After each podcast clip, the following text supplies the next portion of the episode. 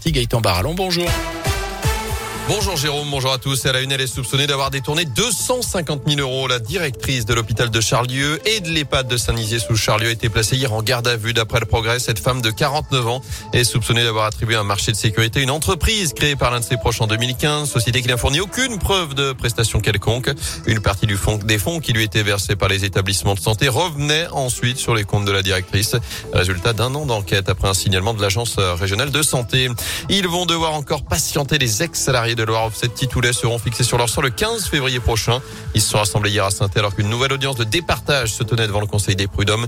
Au total, 67 anciens employés de l'imprimerie Stéphanos contestent leur licenciement. Ils accusent notamment les actionnaires d'avoir fait semblant de rechercher un repreneur.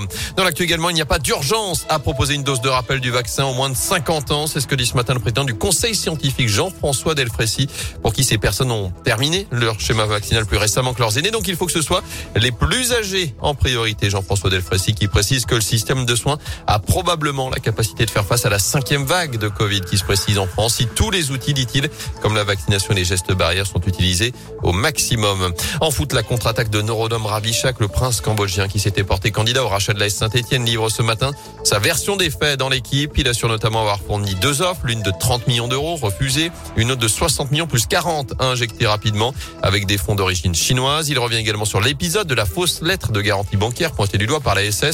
Je n'ai jamais émis ce document, dit-il, alors que le club a annoncé son intention de porter plainte contre lui pour faux usage de faux et tentative d'escroquerie. Plainte qui n'a toujours pas été déposée à son encontre selon Neurodom Ravisha qui évoque un gâchis dans ce dossier.